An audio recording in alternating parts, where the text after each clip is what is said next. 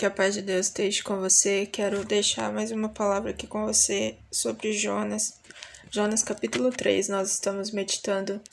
Já, já foi dois capítulos e agora o capítulo 3 de Jonas. Como sempre, vou fazer a leitura. Depois vou deixar algumas palavras que você pode ver na imagem, algumas palavras que aparecem no capítulo 3. Não só no capítulo 3, mas no capítulo todo. Ah, e também no livro de Jonas também você observa essas palavras na Bíblia toda. Sempre que você meditar na palavra de Deus, você vai encontrar algumas dessas palavras. Ah, Jonas 3, versículo 1 diz assim: E veio a palavra do Senhor segunda vez a Jonas, dizendo: Levanta-te vai para a grande cidade de Nínive e prega contra ela a pregação que eu te disse. E levantou Jonas e foi para Nínive, segundo a palavra do Senhor. Era, pois, Nínive uma grande cidade de três dias de caminho. E começou Jonas a entrar pela cidade caminho de um dia, e pregava e dizia: Ainda quarenta dias, Nínive será subvertida. E os homens de Nínive creram em Deus e proclamaram um jejum, e vestiram-se de saco, e desde o maior até o menor, porque esta palavra chegou ao rei de Nínive, e levantou-se do seu trono, e tirou de si os seus vestidos, e cobriu-se de saco, e assentou-se sobre a cinza, e fez uma proclamação que se divulgou em Nínive por mandato do rei e dos seus grandes, dizendo: Nem homens, nem animais, nem bois, nem ovelhas provém provem né, coisa alguma, nem se lhes dê de pasto, nem bebam água, mas os homens e os animais estarão cobertos de sacos, e clamarão fortemente a Deus e se converterão, cada um do seu mau caminho e da violência que há nas suas mãos. Quem sabe se voltará a Deus e se arrependerá e se apartará do furor da sua ira, de sorte que não pereçamos. E Deus viu as obras deles, como se converteram do seu mau caminho, e Deus se arrependeu do mal que tinha dito que lhes faria, e não o fez. Né? Aqui no capítulo 3, Deus fala novamente para Jonas, né? assim como no capítulo 1 de Jonas 1. Deus diz para Jonas: levanta e vai até Nínive. Agora nós podemos observar que o cenário mudou depois da tempestade, depois do peixe. Nós podemos observar que Jonas realmente agora ele obedece o Senhor de forma completa, 100%. Ele se levanta e vai para Nínive, né, proclamar sobre aquilo que Deus havia pedido para ele. E ao chegar na cidade, ele começa a fazer a, é, começa a proclamar, começa a falar da palavra do Senhor. E as pessoas começam a se voltar para Deus. Elas começam a, a o rei, né, o rei da cidade, os governantes, eles pediram para que toda a cidade, todos sem exceção, fizesse um jejum para o Senhor, né? E eles se abstiveram de comida e de bebida, né? Eles ficaram ali completamente entregues a Deus, de forma que eles realmente se arrependeram e voltaram para Deus. Então você observa que agora no capítulo 3 de Jonas, você observa que Jonas, ele realmente tem uma atitude que realmente ele teme a Deus, uma atitude que realmente obedece ao Senhor.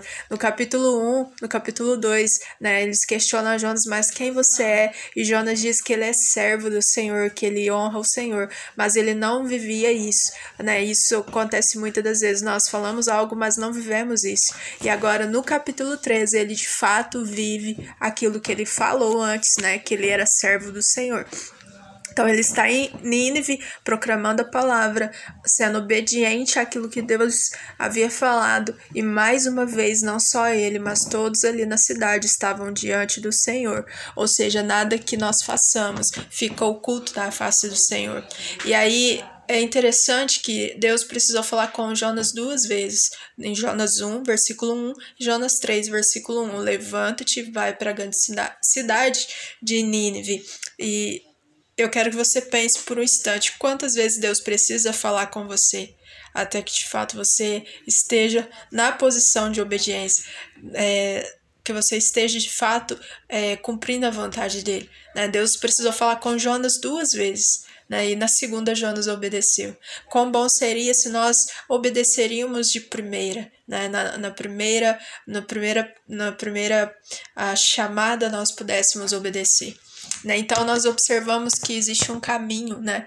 Deus ele prepara um caminho não só para nós, mas para todos, né? E esse caminho passa por Jesus. Aqui no Velho Testamento, em Jonas 3, o povo deveria se converter dos seus maus caminhos. A Bíblia diz que existe um caminho mau e um caminho que não é mau, né? O caminho é, que Deus nos é, tem para mim e para você. Então eles precisavam deixar de lado tudo aquilo que não agradava a Deus, tudo aquilo que os fazia distanciar de Deus. Então eu te convido a entender que existe um caminho para você, mas esse caminho passa por Jesus. Esse caminho é por meio de Jesus. E para que isso aconteça, eu e você temos que deixar de lado tudo aquilo que nos afasta do Senhor, tudo aquilo que nos tira do caminho do Senhor. Ah, algo que acontece aqui é a conversão né? No capítulo 3, as pessoas se arrependem, se voltam para Deus, deixam os seus maus caminhos, se entregam ao Senhor, proclamam jejum e eles se convertem, né? O seu coração é, é voltado para o Senhor, de modo que eles desejam fazer as coisas para o Senhor. Converter é você trazer a essência da, da pessoa de Jesus, é você viver e querer revelar a essência de Jesus, é você não fazer mais o que você fazia antes, mas você fazer aquilo que está na palavra do Senhor para sua vida. Então, a cidade toda se converteu. Imagina isso. Quão, o quão demorado é para uma pessoa se converter, ou às vezes não, mas imagina você, uma cidade toda sendo convertida, uma cidade toda se voltando para Deus. Foi isso que aconteceu na cidade de Nínive. Todos ah, se voltaram para o Senhor, todos temeram a Deus e eles obtiveram a salvação.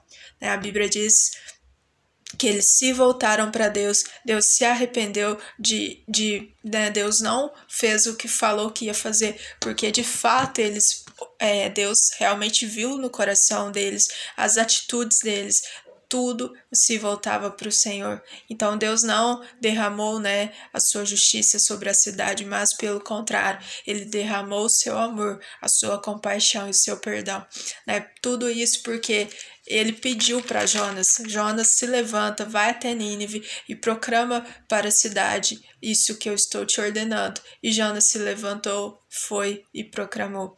Né? Nem sempre vai haver um Jonas para proclamar sobre Deus na minha e na sua vida, mas Deus sempre vai usar algo para nos atrair para perto dele. Deus sempre vai, vai usar algo para que realmente eu e você venhamos a crer que ele tem um caminho para mim e para você. E esse caminho passa por Jesus, esse caminho é Jesus. E esse caminho exige obediência da minha parte, obediência da sua parte. Exige é, coisas que vão ser deixadas de lado, pessoas, lugares vão ser deixados de lado, porque não é, não glorificam a Deus, né? Então Deus nos convida para viver para viver a vida que Ele tem para nós, né? Uma vida é, pautada na Sua palavra, fortalecida por Ele, né? E, e de modo que nós possamos sim permanecer com o Senhor. Eu te convido a meditar em Jonas ah, não só no capítulo 3, que foi feito agora, mas também no capítulo 1, no capítulo 2, você possa conhecer mais acerca de Jonas, conhecer como Deus pode fazer com que aconteça tempestades para nos atrair para perto, entender que sempre há uma provisão de Deus disponível para nós, entender que a nossa alma sempre vai querer nos afastar de Deus, ela sempre vai ficar angustiada, preocupada, ansiosa. A nossa alma, ela tem que estar fundamentada na palavra de Deus para que de fato haja paz no nosso coração e que de fato possamos viver tudo que o Senhor tem para mim e para você. Então, o livro de Jonas é um livro para você meditar, para você entender e, e, entender que é muito melhor é, obedecermos do que fugirmos do Senhor. Né? Embora existam dificuldades, uh, existam pedras, existem obstáculos, nada disso faz com que nós ah, deixamos de caminhar com o Senhor. Pelo contrário, tudo isso se torna um algo a mais para que possamos avançar em conhecer a Deus e permitir que a vontade dele seja sobre a nossa vida. Então é isso. Próximo a gente ter, a gente ainda não termina, mas o próximo é capítulo 4. Eu te espero aqui. Ah, sempre um, um vídeo uh, um dia sim, um dia não. Ative as notificações e creio que Deus vai abençoar sua vida poderosamente. Que Deus abençoe você.